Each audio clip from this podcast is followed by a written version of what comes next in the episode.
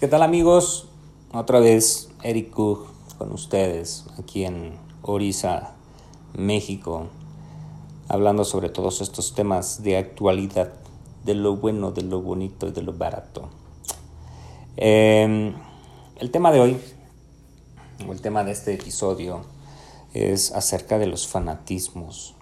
Eh, ¿Hasta dónde se podría considerar fanatismo a una persona fanática.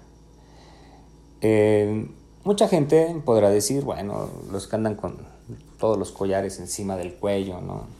O con la gente que trae cinco ideas, la gente que eh, culpa de cualquier cosa que le sucede a, a la brujería o no sé. Creo que es importante definir, ¿no? Yo, yo, soy muy eh, fanático, ¿no?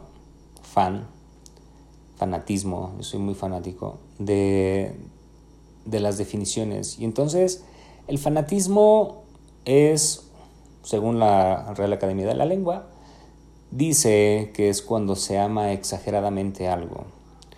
Creo que todos los que estamos dentro de Orisa, los que continuamos, eh, pues amamos mucho a los orisas, amamos a Eshu, amamos a nuestro ángel de la guarda, amamos a Orumila, amamos, si están en el palo mayombe, a, a sus enfumbes, a sus enquisis.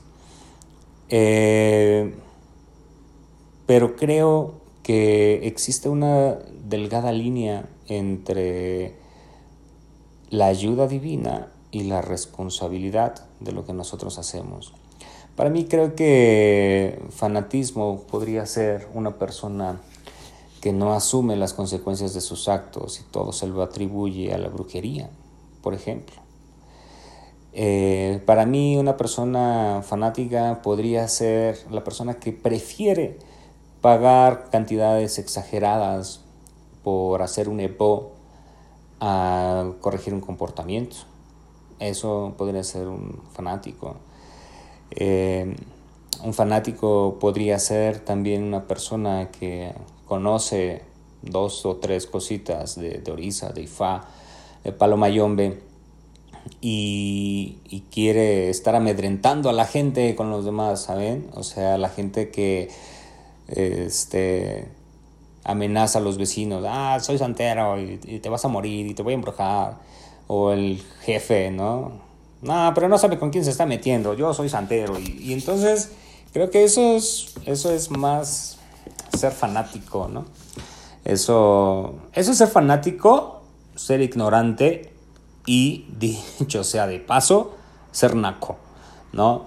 Eh, ya la, la, la religión hoy por hoy creo que está cada vez más devaluada, ¿no? Más por no por la religión en sí, sino por la gente que la desvirtúa, ¿no? Gente que, quiere estar amenazando a todos, que sienten que son las personas que, que son los mejores brujos.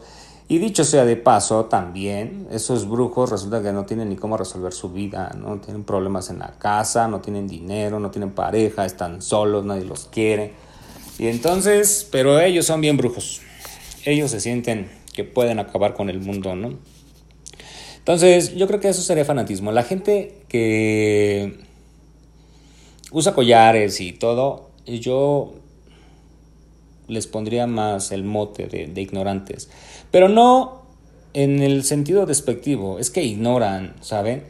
Ignoran, e ignoran por qué, porque esta gente quiere o llamar la atención o sentirse protegidos, pero están, ignoran que el poder no está ahí, el poder no está en un collar, el poder no está en un amuleto, el poder está en un comportamiento, el poder está en un ebo, el poder está en los orisas, el poder está en lo que en las cosas que podemos hacer mejor y que tratamos de hacer mejor, ¿no?